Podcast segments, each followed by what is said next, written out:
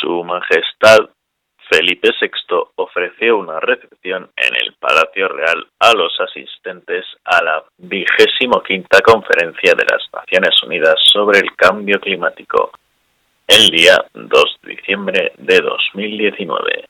Postergamos cualquier cambio climático traumático que nos puso un militar herético disimulado con disfraz cosmético para que así parezca democrático por encontrarse en un momento crítico, leticiado con notas de estrambótico, se desmonta este trono monolítico.